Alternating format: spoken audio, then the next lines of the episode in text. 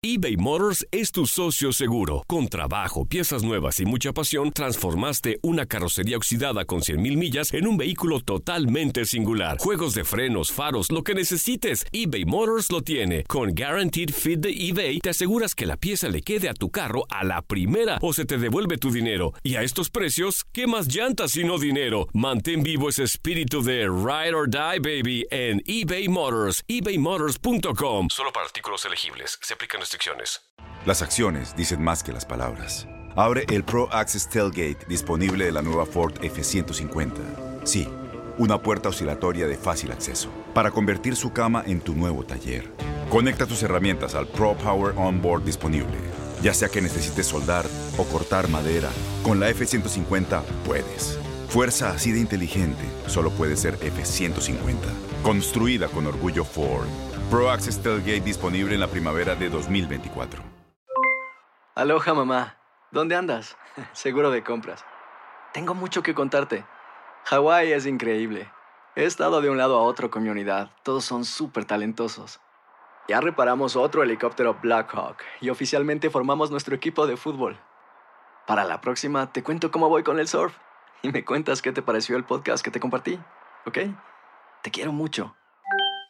Be All You Can Be, visitando goarmy.com diagonal español.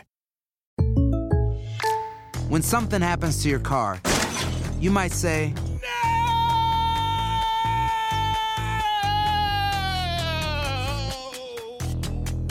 My car.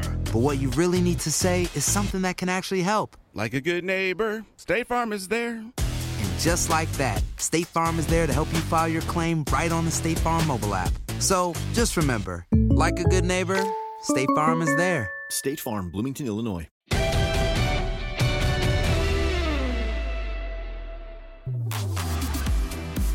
Bienvenidos, bienvenidos al episodio 17 de La Pelota al que sabe. Eh, no estuve la semana pasada, tú sí estuviste, ¿no, Hugo? Sí, sí, sí, de hecho. Y me comentan, me comentan que eh, tuvo récord de, de reproducciones y descargas el de la semana pasada. ¿Ah, sí? Pues yo pedí no estar hoy. dije, eh, el problema está muy claro dónde está, pero que ver seguramente me- porque estuvo Néstor de la Torre y sí contó un par de cosas. Sí, lo, lo escuché, lo Ajá, escuché muy bueno. Si fueron- no lo han hecho, escuchen el buenas. 16 de Néstor Sí, de la sí, Torre. Sí, sí, porque lo de Cabral no fue tan productivo. Sí, lo fue, pero no tanto como lo de Desastre. Néstor. Bueno, acá está Hugo Salcedo que trabaja día y noche y está Marc Rosas que vive en una constante zona de confort. ¿Cómo estás, Marc? viaja. Eh, comfortable. Te diría que comfortable. Muy bien, Te- ¿cómo voy te a usar, Manchester con voy a el usar inglés? el inglés, me salió un poco british, pero no, muy bien, muy bien. Después de, creo yo, un viaje muy productivo. Eh, ahí, Más allá de las ahí. bromas, de vacaciones o no vacaciones, ustedes que han estado trabajando en campo, que se alejan de la eh, esta nombrada zona de confort, saben que, que sí es muy bonito viajar, sí es muy bonito eh, poder disfrutar del fútbol alrededor del mundo, en Europa sobre todo, pero que también Es pesado. Hay que- hay es que cansadito, es Sí, es cansadito. pesado. A ver, eh, no lo vayas a contar de, de- de manera formal, como si estuvieras en un programa. Cuéntalo como si estuvieras con tus cuates. ¿Cómo te fue?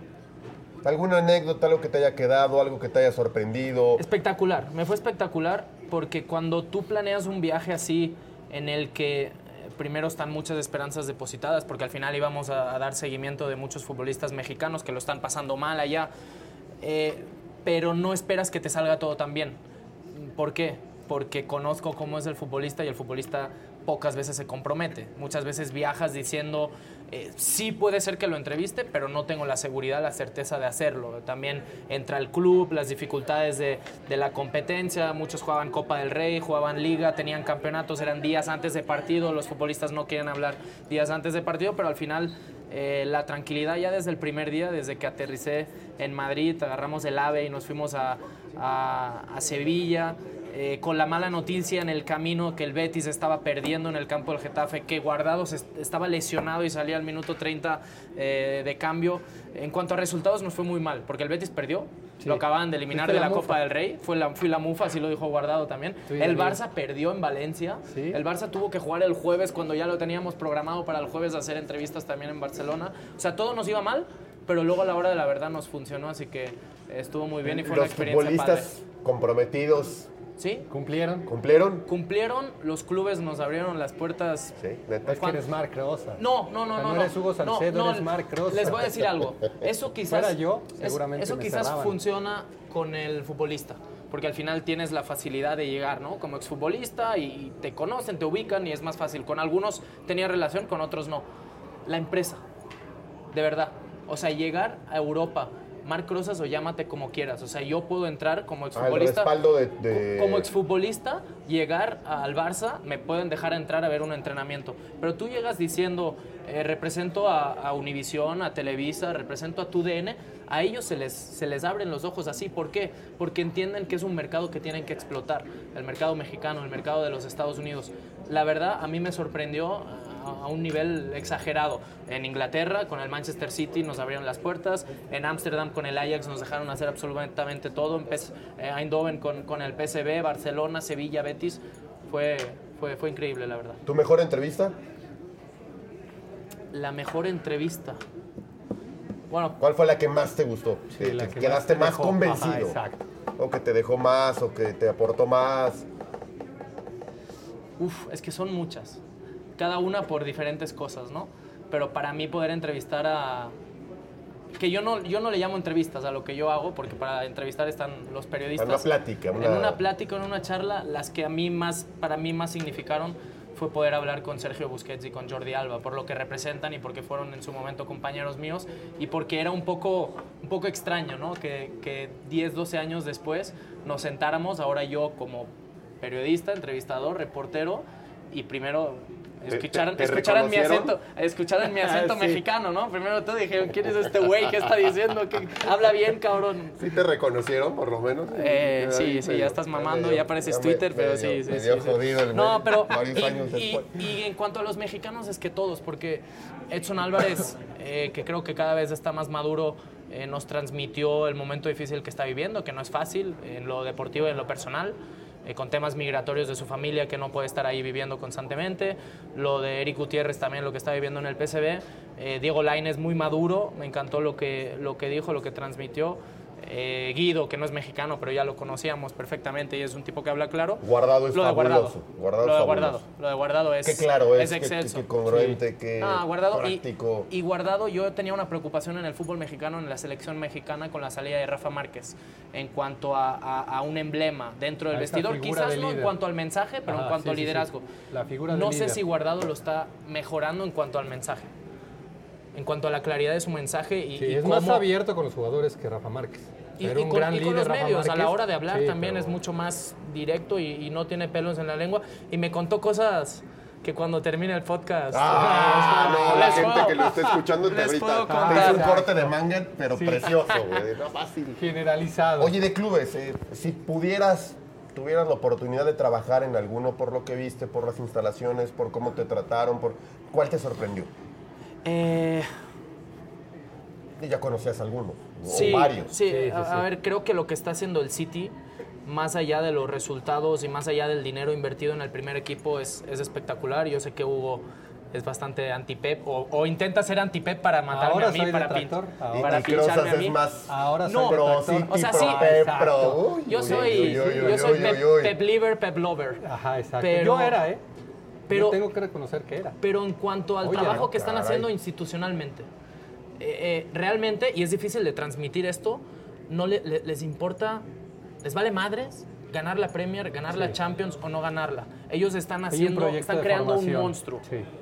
Eh, en cuanto a institución, en cuanto a club, en cuanto a trabajo de fuerzas básicas. Está claro que al final lo que define son los resultados del primer equipo y en los últimos años han sido buenos, ¿no? Pero cuando arrancó todo este monstruo, las primeras grandes inversiones fueron en futbolistas del primer equipo. Sí, sí, O sea, al sí, prim- claro. El objetivo primario El cuando empezó toda esta nueva estructura era ganar la Champions. Sin duda, O mandar en sigue Europa. Y no y lo han logrado. siendo, Más allá de que paralelamente hoy ya están construyendo otras cosas. ¿Tú crees que era ganar la Champions un equipo y lo hablábamos ahora O la antes- Premier, la antes de Premier y la Champions. La Premier. La Pero es Premier que- y después en Europa. Es que hay algo muy particular y seguramente Hugo lo sabe, lo sabe bien. El aficionado inglés es muy de sus copas, es muy de su fútbol. Y, cuando tú vives en una ciudad en la que el máximo ganador de la historia de las Premier Leagues es tu vecino, el Manchester United, para ti ganar dos ligas seguidas es, es y además quitándoselas a ellos, es lo máximo. Y sí, la Champions está claro que quieren trascender porque ahora llegan jugadores importantes, el Kun, Bernardo Silva, todo lo que fichas es para trascender también en Europa, no solo en la liga local, ¿no? Y el aficionado se va empapando también de eso. Pero para ellos lo que fue la temporada pasada, ganar los cuatro títulos locales, para ellos eso es lo máximo. O sea, ganarán la Champions y lo disfrutarán como nadie, como lo disfruta cualquier otro club, ¿no? Como el Madrid, que es el rey de las Champions, o el rey de todo, el mejor equipo del- de la historia, ¿no? Eh, pero, pero ellos realmente valoran mucho lo local, ganar sus competiciones locales. Te voy a sacar de contexto esa, esa frase y ¿Lo del la voy, a, la voy a subir de vez en ¿Lo cuando cuando lo necesite. Sí, Copy paste. el Madrid es el mejor de toda la historia. A ver, ¿por qué dejaste de ser pro Pep Guardiola? ya lo he dicho varias veces. Porque me parece que ya se metió en una inercia en la que sigue convencido que lo que hizo con el Barcelona es lo que más le conviene en esta actualidad. O sea, el peor enemigo del Barcelona es seguir recordando lo que hizo en esa gloriosa época y el peor enemigo de Pep Guardiola es seguir recordando y tratando de imitar lo que hizo en esa gloriosa época. Ya no va a volver a suceder. Es seguramente el mejor equipo de la historia hablando de clubes. Lo que nos ofreció ese Barcelona de los seis títulos no lo va a repetir ni el Barcelona ni Pep. Ni nadie. Los dos, Ni nadie. nadie. Y los dos de alguna manera están tratando de hacer lo necesario para acercarse a eso. Pero el City no crees que lo, no, no crees que lo ha hecho jugar muy bien. ¿No crees que ha potenciado a jugadores? Sí, pero yo entiendo lo de ¿eh? Otamendi como central. A partir de que llega Pep, más allá de que hoy no es el mejor del mundo, pero lo que mejoró en el trato de pelota, en salida, o sea, sí, sí ves la mano de Guardiola en, No, en futbolistas muy puntuales. Se tenía que ver, es la plantilla más costosa en la historia del fútbol. Obviamente que tenía que, estaba obligado a entregar resultados favorables y eso representaba títulos. Pero el hecho, por ejemplo, yo recuerdo así algunas de las circunstancias que han sucedido en esta temporada y en donde digo que se olvide Guardiola del Barcelona ganador. O sea, tratar de llevar a un jugador que se parezca a, Guardi- a Sergio Busquets, en el caso de Rodri, para mí ya es una necedad, o sea, es seguir recordando lo que hizo en el Barcelona. ¿No te parece Tratar buen de hacer Rodri? jugar, sí, pero nada tiene que ver con Sergio Busquets y lo llevó porque se sigue acordando de Sergio Busquets. Porque es una es- necedad. Y que por esa necedad, no tú ya lo mandaste no, no, a Calacas, Es ya una no- necedad Patilla, que. Fernandinho juegue como defensa central. Pero si no, tiene, no es si, un no defensa tiene- si no central. tienes más, ahí, ahí, va, ahí Entonces, vamos. y ha ido mejorado Sí, sí. como central. Entonces ojo. es culpa de Pep Guardiola lo, y preocupante, lo preocupante es que Fernandinho sea el mejor central de la temporada del City, que para mí lo es, porque Laporte, que ahora está recuperado y volverá seguramente para la eliminatoria contra el Madrid, y Otamendi, que vive horas bajas, no, no han estado. Entonces Fernandinho ha sido el mejor central del, del City en la temporada. Ese es un problema Pero también de nostalgia. Eso es nostalgia. Pues y lo esa mismo nos nostalgia pasa les con los Barça. esa nostalgia le está haciendo mal a los dos.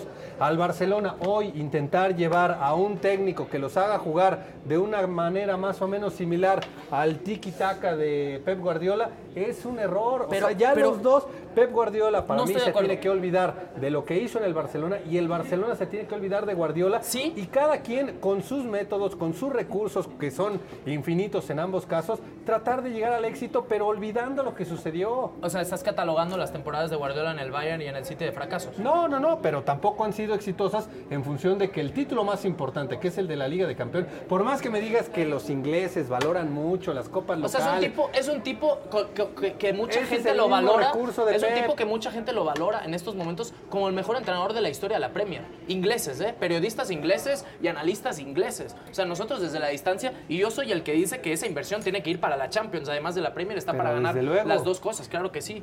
Pero pero más allá de la nostalgia que nos duele a todos y nos hace daño a todos, porque también hay una realidad, Guardiola no ha ganado la Champions desde que no está Messi, desde Sí. que no está Xavi, desde que no está Iniesta, el Barça sí y volvió yo a no sé si la va a ganar. El ¿eh? Barça sí volvió Cada a ganar vez- la Champions. Cada vez tengo más dudas de que la pueda volver a pero, ganar. pero creo que en estás, algún momento Guardiola. ¿eh? está cerrado en, en, eh, creo yo, eh, no, no que lo estés, en, en lo que dices sobre todo del Barça. Porque si vamos más atrás en el tiempo, los éxitos del Barça, las Champions del Barça, vienen acercándose a esa filosofía. Partiendo de Cruyff, llegando a Rijkaard, eh, después con Pep y después con Lucho. Lucho seguramente Luis Enrique el que se alejaba un poco más, ¿no? Con el mismo estilo, pero un poco más directo, más de transiciones por los hablaste de jugadores dos que tenía. antes de la etapa de Pep Guardiola. Pues que el Barça solo tiene cinco. Entonces, de la forma que ha sido exitoso el Barça, ha sido jugando de esa forma. De otra forma, ni con, Brian- ni con Bobby Robson, ni con Terry Venables en los 80s, 90s, ni con Luis Van Gaal, que sí, pero no, porque se acercaba mucho, pero no, ni con Ernesto Valverde con una plantilla espectacular Ni que con el tampoco. Tata. Con nadie. No, no, no, Entonces, con yo nadie. creo que el Barça sí tiene que dejar la nostalgia de Pep que nos cuesta mucho, que es insuperable, porque, porque Ya, lo que se disfrutó no, no solo en cuanto no a lo títulos. olviden, supérenlo. El juego, en el estilo. Es que, en- es que no solo es el sextete, para mí hay, hay puntos claves y partidos claves. La final de la Champions contra el Manchester United en Wembley, para mí es de los mejores partidos que recuerdo. Contra el De Santos, acuerdo, en de la final del. Mundial de Clubes también, Sobre contra el en Santos de Neymar. Manchester, eh, el Más allá 5-0 del al, al- resultado. al Madrid de Mourinho, el 6-2 en el Bernabéu. Yo Sí. creo que más allá de los títulos son esas exhibiciones de fútbol, ¿no? Lo, lo que quedan y Pero lo que ¿cuál duele. la razón por y la lo que, que duele. aquí que se tiene en este momento al Barcelona? No, pero es que Tratar a- de ahora no me recuperar vengas- esa identidad. Nah, ¿Cuál ¿Sí es la no? razón? ¿Sí Una, o no? una directiva que no tiene ninguna razón de ser, ni, ni, ni tiene ningún Bueno, proyecto, dentro de absolutamente esa nada. de es desesperación. Y es dentro de esa desesperación. falta de proyectos, ¿en qué Desesperación. están eh, intentando imitar con la llegada de No Quique están intentando imitar nada. Claro que ¿Sabes sí, qué están claro intentando que sí. hacer? Están Llega intentando, están de intentando alguna manera- calmar al aficionado que tiene la nostalgia Con un de ese estilo fútbol. de juego Eso no es un similar. proyecto. No, eso estoy es de un- acuerdo, Ese es el error. Ese es el error porque luego son los primeros en decir que cuando salen jugadores o entran jugadores es por un entrenador que lleva una semana en el club. O sea, eso es la poca vergüenza y Pero la ahí está la desfachatez de- confirmación. de la directiva. Ahí está la confirmación que seguramente con una directiva que ha dejado mucho que hacer en todos sentidos, se siguen acordando de ese Barcelona del Pep, lo cual en este momento, en esta actualidad, le representa más un daño que un beneficio. Ya que lo superen. en No lo vamos a superar generales. nunca, porque esa es la forma, ese es el ADN y esa es la filosofía. Y quiero ligar algo, siguiendo con el tema ya que hablamos del Barça. Porque me preguntabas de, de dónde me gustaría trabajar o qué, o qué me llamó la atención. Hemos sido muy críticos con la cantera del Barça últimamente, el fútbol base del Barça. Sí. El último jugador hecho en la cantera que, que se ha establecido en el primer equipo es Sergi Roberto y debutó en el 2010-2011. Sí, Estamos sí. hablando de ¿Y 10 los años. vas a defender por lo que viste o qué? Por lo que vi, en el trabajo abajo. Por eso, los vas a, de- vas a defender el tema de la, la se- cantera. Para mí pues. se sigue trabajando igual o mejor de lo que se hacía hace 20 años cuando yo llego, al- llego a las fuerzas básicas. Y yo no soy ejemplo de nada, ¿eh? de, de- de eso, porque sí soy exponente, sí debuto ¿Pero a qué le atribuyes entonces que ahora no estén a la, mala, saliendo, a la mala proyección, a las prioridades que hay arriba, porque antes seguramente eh, tú no te ibas como directivo o director deportivo del Barça o como entrenador, si estaba Pep o, algu- o alguien que confiara, tú no ibas a fichar a Junior Firpo para el lateral izquierdo. Claro. Tú no ibas a fichar a No, Ángel lo en el Getafe de como delantero centro. Pero ¿sabes Decías, qué? tengo la base y me voy a buscar algo en el, ba- en el plantel. Y también Claro. hay una realidad. El futbolista o el niño o el chico joven o el millennial de hoy en día lo quiere todo ya y rápido. Sí. Y si a los 17, 18 años ven que no tienen oportunidades en el primer equipo, todos se quieren ir y están en el City, en el Paris Saint Germain, en equipos Bueno, pero así. eso es no una solo en el también. fútbol, ¿eh? Pero- Es en la vida. El millennial en la vida. Sí, sí, es en la vida. todo rápido Es la la sí. semana dicen Para mí también de alguna ¿no? manera ahí te estás equivocando porque estás generalizando, o sea, estás estableciendo que los jugadores que han surgido en esta época del Barcelona, del fútbol base, no han tenido la oportunidad y yo te podría mencionar jugadores que tuvieron la suficiente oportunidad para mostrarse, consolidarse y que fue simple y sencillamente la falta de calidad la que no le permitió. Boyan, no me vas a decir Sí, que no, no, tuvo los pero- minutos. pero Boyan vivió- Cuenca, Tello, Sí, sí, sí. Bartra. Bartra, tú dime que Bartra no haría mejor papel ahora mismo en el Puede primer equipo del Barça que un. Tití. Lejos. Ahora, lejos. o que Todibó que llegó, o el Pero que me en digas. esas oportunidades en las que tuvo, los minutos que para mí fueron suficientes. Porque a Bartra le colgamos esa carrera mencioné, persiguiendo a Bale durante toda la final de Copa del Rey, pobrecito. Ya que es una jugada la que. bandera para defender su comentario. No, no, no. Ya no, sacó no. la bandera, También entrevistamos, también hablamos con Marc Bartra. Ah, de pues hecho, ahí está. De hecho Y hicimos, y es tu amigo. hicimos un reportaje. Y es tu amigo, ¿no? Espectacular. No, es mi tocayo. Hicimos un reportaje espectacular para que veas y disfrutes. Yo sé que a ti te encantan esas cosas. La, la filosofía, la metodología de trabajo que realmente hay en las fuerzas No, básicas del Barça. Nos dieron acceso absolutamente a todo. Incluso hablamos hasta con las jugadoras importantes del fútbol femenil. Eh, Vicky Lozada, capitana del Barça, de jugadora espectacular, de la selección entonces, española. Con todo esto que dices, más cuestionamientos se tendrían que hacer de por qué hoy la cantera del Barcelona está muy lejos, con mayores y mejores recursos, de ser lo que fue ¿Quién, en es esa el, época quién es el dorada. director del fútbol base hoy en día? Patrick Kluivert. Sí. ¿Qué hace Patrick Kluivert de director del fútbol base cuando tienes Cualquier de infinidad de, de- de- de exfutbolistas que estuvieron ahí, que tienen esa identidad? Sí. Patrick Kluivert lo corrieron de, de Bein Sports por poco profesional, por estar en su zona de confort, si lo queremos utilizar Sí. así ahora que está de moda, ¿no? ¿Y, y, y qué le ofreces? La dirección del fútbol base, un tipo que no tiene ni la preparación ni la capacidad para estar ahí, ni el conocimiento. Bueno, aún siendo exfutbolista del Barça, no por eso te hace candidato al puesto. ¿eh? No, no, no, por el eso tema hay- de hay fútbol mucho. base es de lo más complejo que existe. Sí, por eso. Incluso muchos dicen que más difícil que ser el técnico del primer equipo. de acuerdo, Sí, porque sobre tienes todo que- No es para cualquiera, aún, aún hayas que- jugado y tengas la Sí, camiseta de tatuada. Y tienes que lidiar, tienes que lidiar con niños y con papás. Ah, brutal, o sea, es complicado. Oye, eh, ¿estoy mal o nos quedaste de contar algo con Ronaldinho la última Sí. vez? Sí, sí, sí, quedé una anécdota. ver, ¿Hay tiempo o no? A ver, ¿es largo o no? No, es rápida. Hazlo. A ver. De hecho, otro de mis ex compañeros eh, que debutamos más o menos en la misma temporada, con Marc Valiente, debuté en la misma temporada, un central que estuvo Sí, en el claro, Sevilla, en el el Sevilla. Valladolid, Giovanni Dos Santos. Después de un entrenamiento estábamos en la regadera.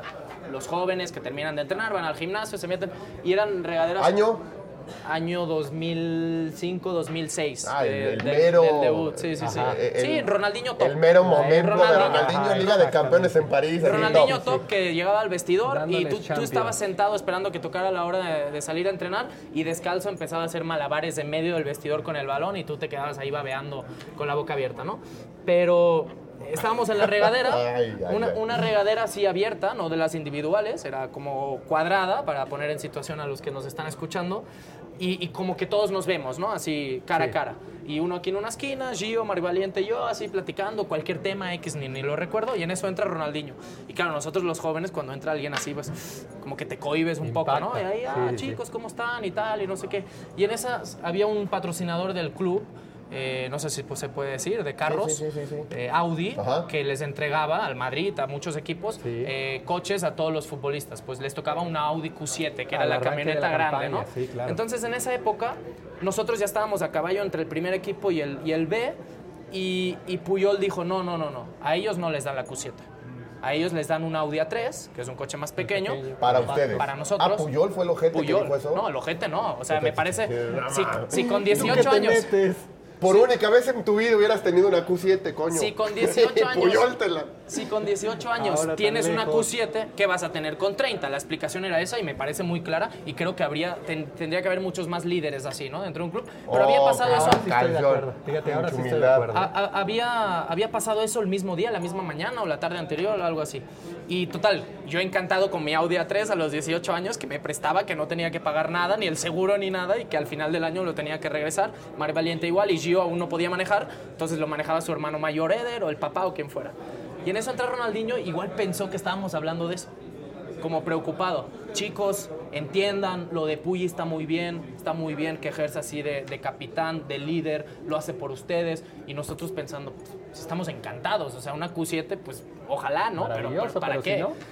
No, tranquilos, no sé qué, les voy a contar. Por ejemplo, yo cuando tenía 17 años y debuto en el gremio de Porto Alegre, pues yo me puse una meta. Dije, voy a ganar, voy a alcanzar un millón de dólares. Y, con 17 años esa era mi meta y yo pensaba, le voy a comprar una casa a mi mamá o, o nos empezó a contar todo lo que quería hacer con ese millón de dólares, ¿no? Dice, pero bueno, lo gané. Lo gané y fui a Copa América y me empecé a ser conocido y ganamos el, bueno, se, se va luego al Paris Saint Germain. Dice, cuando llego a Europa, dice, me puse otra meta, 10 millones de dólares. Y los gané. Dice, pues, pues ya, sigues ganando, te haces más conocido, selección, te busca un club grande y tal. Cuando llego al Barça dije, me pongo otra meta, 100 millones de dólares. Pero ahora que ya los he ganado, ¿qué meta me pongo? ¿Cuál tiene que ser mi motivación? Entonces nosotros nos quedamos, güey. Se, se cohibieron al No, no, o sea, yo estoy contento con mi Audi A3, o sea, no se lo dije, pero pues ojalá algún día pueda aspirar a tener la Q7, pero que Ronaldinho te venga y te diga eso, nosotros que estábamos entrenando y que sí, compartes vestidor con él, te bañas con él, estás jugando con él, haces toritos con él, pero, pero lo sigues admirando, o sea, yo nunca sentí que era compañero de Ronaldinho, para mí yo era un aficionado que estaba entrenando ahí, tenía la suerte de convivir con ellos y comer con ellos, ¿no? Y te estaba dando ese consejo y nos quedamos así de, no mames, o sea, y realmente, ¿Qué o sea, un ¿Qué chico, digo? un chico que sí, su papá fue futbolista, su hermano fue futbolista, pero, pero eran de familia pues bastante humilde, ¿no? 100, ¿Ya llegaste a los 100 millones de dólares? No, porque me quedé en esta zona de Me confort. chingué, me chingué la rodilla. Me, me quedé en esta, en esta zona de confort y no los voy a poder alcanzar nunca, yo creo. El 100 millones ya llegué y ahora qué, qué ¿Y ahora qué? Y creo que es un símil o, o una explicación muy clara a lo que fue la carrera de Ronaldinho.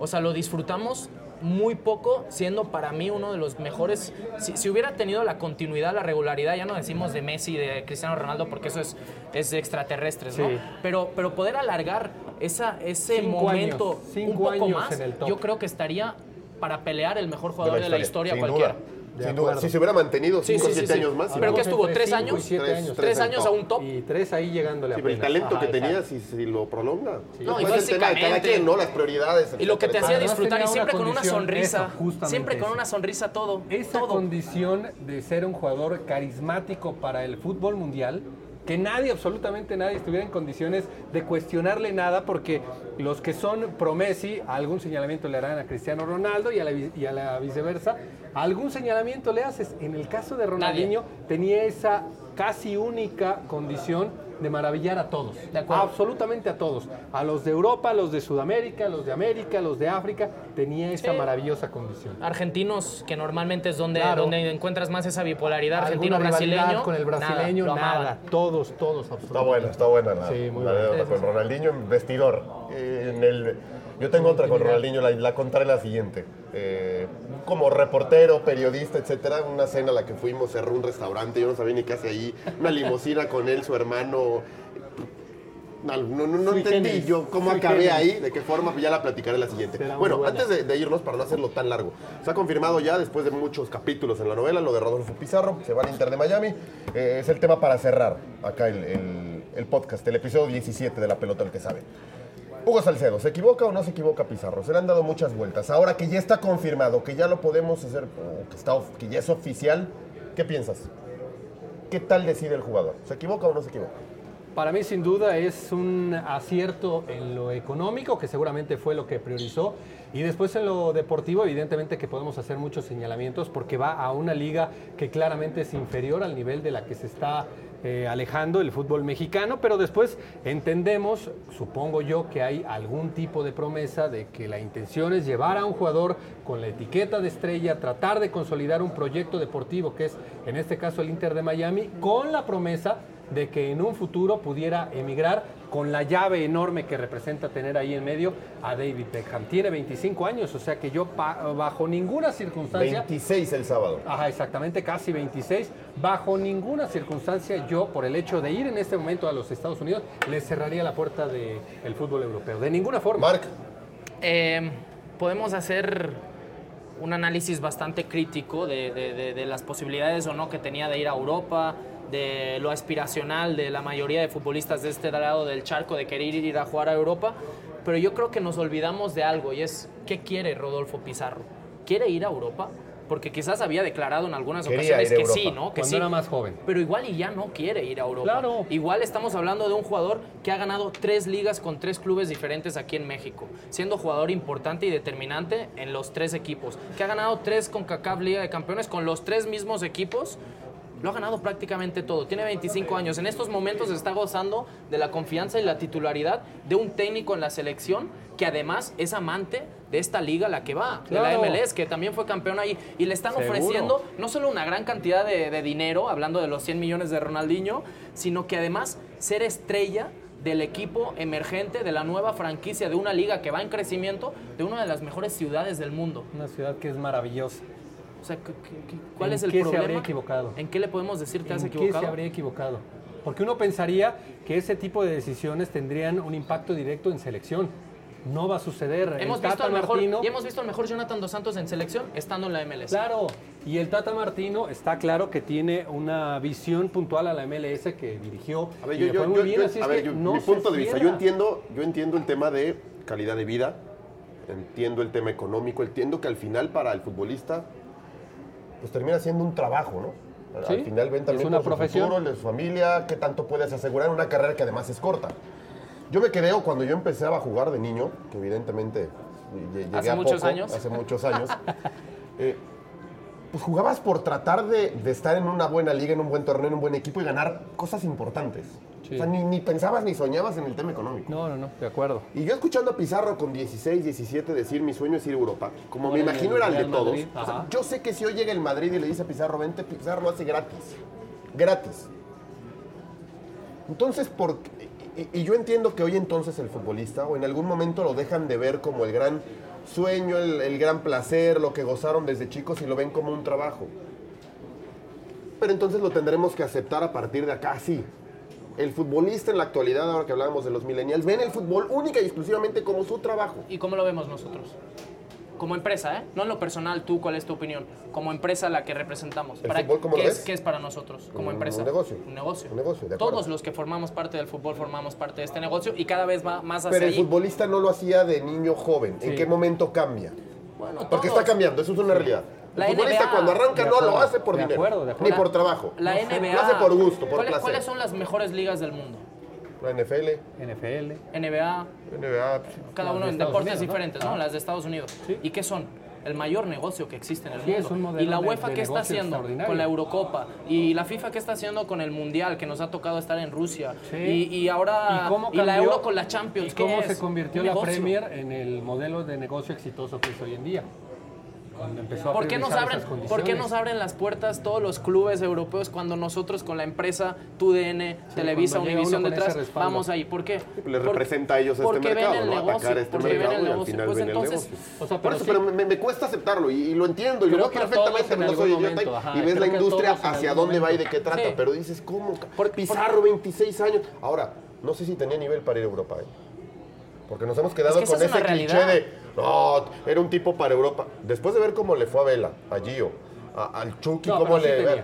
Pero, pero ¿para qué liga? Después, ¿A qué equipo? Después vamos a ver para qué liga. No sé, tal vez si Pizarro ahora, él mismo se dio cuenta y dijo, tal vez no estoy tan para Europa. Ahora, al menos no hoy, güey. Ahora mencionas, una final ahora mencionas el Chucky. El Chucky viene de romperla en Europa. Sí, sí, por eso. En el llega, y le ha costado. Bueno, llega y se adapta a bien. A lo mejor Pizarro no quería su, ir a una liga de su, segundo nivel. Con su papá Ancelotti. Que no quisiera llega, ir a Portugal, que o sea, no quisiera soñó ir a Soñó con el al Madrid. Sí, cabrón, pero para ir al Madrid tienes que picar piedra. Tienes que ir a Europa, tienes que ir a Portugal Entonces, ¿qué prefieres? ¿Qué prefieres? ¿Irte al no sé, al Sporting de Lisboa en Portugal, a un club de segunda línea en estos momentos. Y ser, uno más, y ser uno más, y ser uno más, y ser uno más, o ser la estrella del equipo que, que ahora va a mover cantidad de hispanos y latinos y, la gente se va a ver.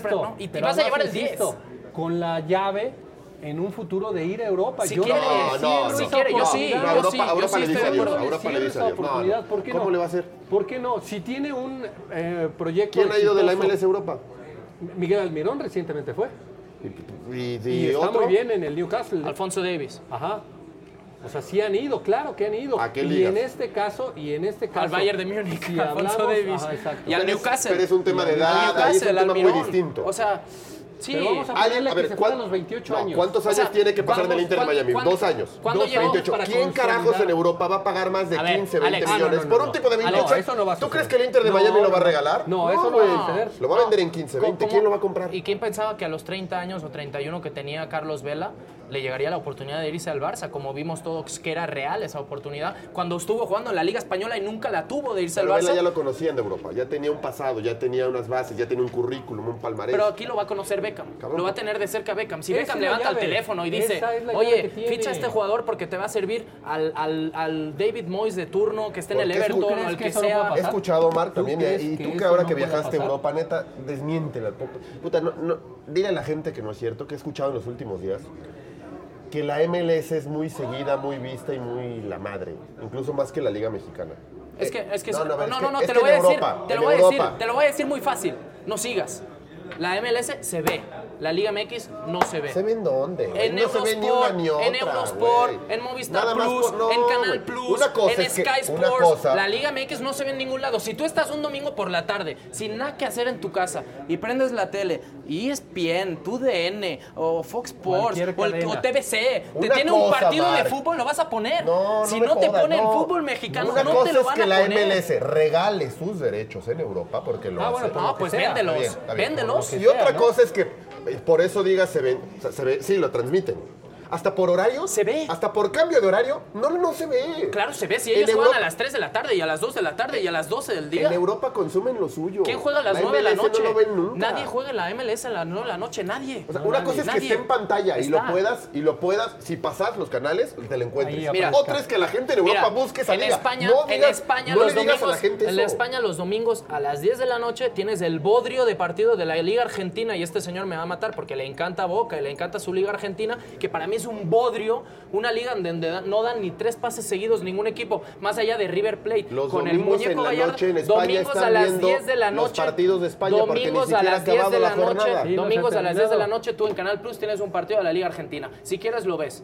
¿Dónde ves un partido de Liga MX? Y te lo digo yo que jugué ocho años aquí y mi mamá no me No, pudo ver nunca hasta que apareció el Roku. Aquí- y le mandé un Roku para que me pudiera ver. es- no es cuál aparece allá Se o ve, se se, ve, se ve. Pero nadie la ve. Se vende, se ve, se, Se vende. transmite, Se ve, se nadie vende. la ve. ¿Qué hace Es la diferente. Premier? ¿Qué hace la Premier?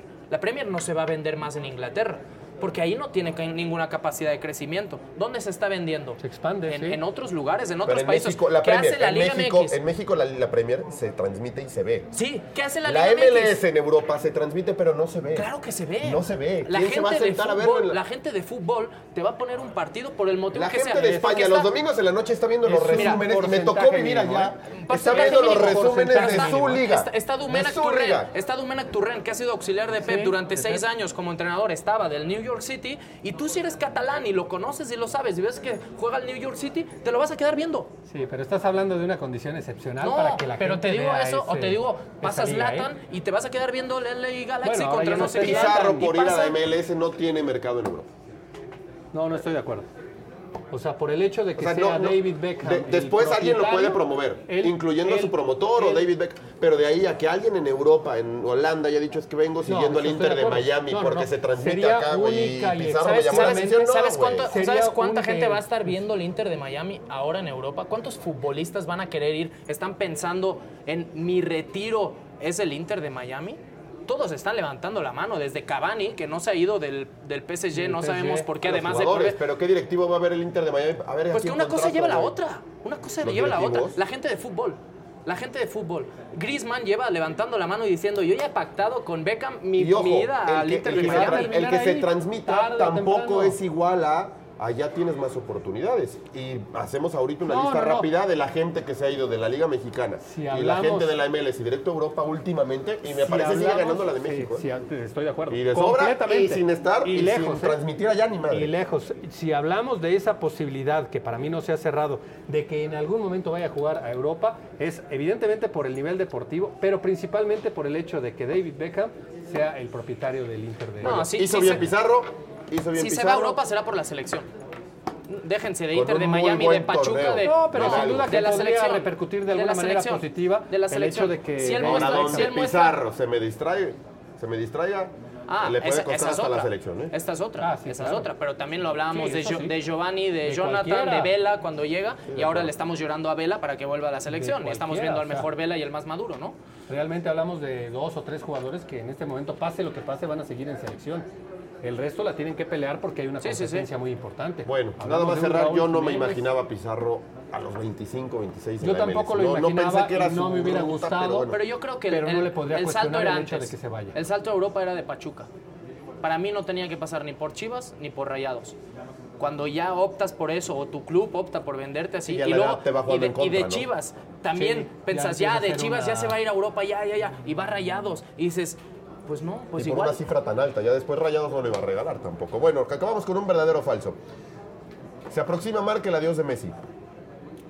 Cuando se vaya Messi vendrá una crisis brutal en el Barça, ¿sí o no? ¿Verdadero o falso? Eh, mm, verdadero Lo dependiendo verdadero dependiendo de quién tenga el, el poder en esos momentos en el Barça.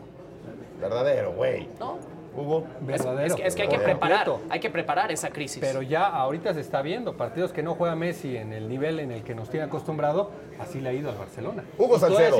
Luis Fernando Tena no terminará el torneo como técnico de Chivas. ¿Verdadero o falso, falso? falso, falso. Falso. Falso. Ok, ok. Lo va a acabar. La Copa MX, Marc, pierde interés con el, la eliminatoria a doble partido. Falso. Puta. Falso. Y, Hugo, y si quieres. Verdadero. Sí, lo estoy contigo. Si quieres te digo el por qué. Porque la Verdadero. fase de octavos de final. Te tocó transmitir el Santos Monterrey Y, ayer. y fue un madre. bodrio de partido, fue... Si ese ha sido a un partido, hubiera sido otra cosa. Sí, Claro. lo Desde pasamos, las alineaciones, ¿eh? lo pasamos muy bien saludando a la además, gente, claro, pero, me imagino. pero, pero además España es el más claro ejemplo de cómo se tiene y que espérate, a ver, espérate. a doble partido Ah, ahorita. ah, espérate a ver si la próxima temporada vuelven a hacer el doble partido con las semifinales que le han Ah, tocado. bueno, el hecho no, de que- no, no, imposible. Pero la fase de octavos de final estuvo espectacular. En partidos de ida y de vuelta. Recordamos un Santos Pumas 4-3 cuando Santos Sí. ganaba 4-0. No, güey, tiene que Recordamos un solo un- partido, el Celaya. Monterrey, Monterrey. 2-4 y acaba ganando. O sea, los octavos estuvieron muy la bien, los cuartos muy necesita, mal. hoy que la gente se está alejando de los estadios, de las transmisiones, necesita partidos así, güey, donde te sientes porque Uno uno sabes solo. que uno se va a ir. Claro. Te, te- genera mucho morir, morbo, claro, mucho matar drama. o morir. Matar o morir, claro. Para los que están involucrados como aficionados con Ya cualquiera después de que la equipos, copa es que ahí puedes foguear resto- jóvenes, pues me vale madre. Yo necesito que la gente regrese y se, se enganche con la copa. Por lo mismo, Bueno, la es un última. espectáculo. La copa del Racing, los dos grandes pierde emoción, Marc, ¿verdadero o falso? Emoción no, porque una final a mí me encantaría Athletic de Bilbao Real Sociedad. Y Me parecería un homenaje al, al fútbol, al fútbol eh, no moderno, sino al de antes. Pero creo que pierde, está claro que, pues no sé, mediáticamente pierde muchísimo. A la gente en España mm, que le gusta, que ama la copa, les encantaron Sí, las sí. semifinales. A mí me Sí, encanta. sí, sí. A mí me encanta realmente. Hablando a lo mejor ya de este lado el, tema de este negocio, este- Perdió atractivo, este- perdió interés. en el. No, y, sabe- lo y saben que, sí. y saben, Para el mundo perdió atractivo, y lo, perdió interés. y lo que va a ser para No Rubiales la duda. próxima Supercopa de España en, en Abu Dhabi. Sí, sí, sí, con, Con quién el lo Granada, ver. con el Granada A ver jugando, quién toma. va a ir a ver al Granada. Ahora sí no vas a reír con el jeque, vas a Eh, no, y, y Ah, llevamos a mujeres a los estadios. Toma, Rubiales, ahí te la... A ver si metes a alguien, ver quién los va a ir a ver. Bueno, pues llevamos una buena charla de, no sé, media hora. Ya, ya nos extendimos. hasta poco más, así que Ahora ya nos sí nos vamos. La pelota al que sabe, como siempre ha sido, ha estado muy ameno y los invitamos para la próxima semana. Pensaremos si sigue viniendo Marc. Tú ya estás Fijo. de- de- Hugo Salcedo hemos visto que ya fue parte del récord de reproducciones y descargas. Sí, ya. Insisto Marc en no ha, no ha dado Quiero ver. resultados. Ajá, exactamente. Te, te estamos Vamos a ver poniendo a esta prueba. semana, güey. Muchacho, te estamos poniendo Vamos a ver a prueba esta porque tu, tu antecesor, que fue justamente Néstor, O lo sea, hizo tú, muy bien. Una 3 para ti. Nosotros dos ya estamos en el Q5. En el güey. Q5. Q5. Ajá, Q5, exacto. No, no, Ronaldinho es otro, otro Está bien, nivel. está bien, está bien. Está en Bueno, gracias, Marco. Gracias. Gracias, Gracias, a gracias. todos. Adiós.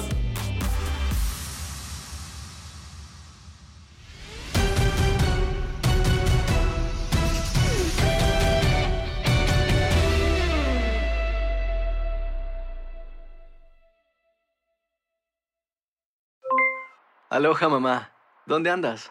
Seguro de compras. Tengo mucho que contarte. Hawái es increíble. He estado de un lado a otro con mi unidad. Todos son súper talentosos. Ya reparamos otro helicóptero Blackhawk y oficialmente formamos nuestro equipo de fútbol. Para la próxima te cuento cómo voy con el surf y me cuentas qué te pareció el podcast que te compartí, ¿ok? Te quiero mucho. Be All You Can Be, visitando goarmy.com diagonal español. Boost Mobile tiene una gran oferta para que aproveches tu reembolso de impuestos al máximo y te mantengas conectado. Al cambiarte a Boost, recibe un 50% de descuento en tu primer mes de datos ilimitados. O, con un plan ilimitado de 40 dólares, llévate un Samsung Galaxy A15 5G por $39.99. Obtén los mejores teléfonos en las redes 5G más grandes del país. Con Boost Mobile, cambiarse es fácil. Solo visita boostmobile.com. Boost Mobile, sin miedo al éxito. Para clientes nuevos y solamente en línea, requiere AroPay. 50% de descuento en el primer mes requiere un plan de 25 dólares al mes. Aplican otras restricciones. Visita boostmobile.com para detalles. Todos los sándwiches tienen pan, las hamburguesas también. Pero estos panes, calientes, dorados, suaves y hechos al vapor, estos son especiales. Reservados para lo mejor de lo mejor, el filet fish y tú, en ese orden. Y llévate dos deliciosos filet fish con un patty crujiente de pescado, queso y salsa tártara de McDonald's por 6 dólares. Solo por tiempo limitado. Precio y participación pueden variar. No puede ser combinada con ninguna otra oferta. Producto individual a precio regular. Ba-da-ba-ba-ba. Este abril te invitamos a nuestra feria virtual Univisión Contigo rumbo a la universidad. Conéctate virtualmente con representantes de colegios y universidades en la costa este, desde Nueva York a Florida. Aprende sobre ayuda financiera, becas y otros recursos para continuar tu educación. Regístrate para asistir y para la oportunidad de ganar una tableta. Te esperamos en Univisión Contigo rumbo a la universidad del 3 al 9 de abril. Regístrate ya en univision.com diagonal universidad.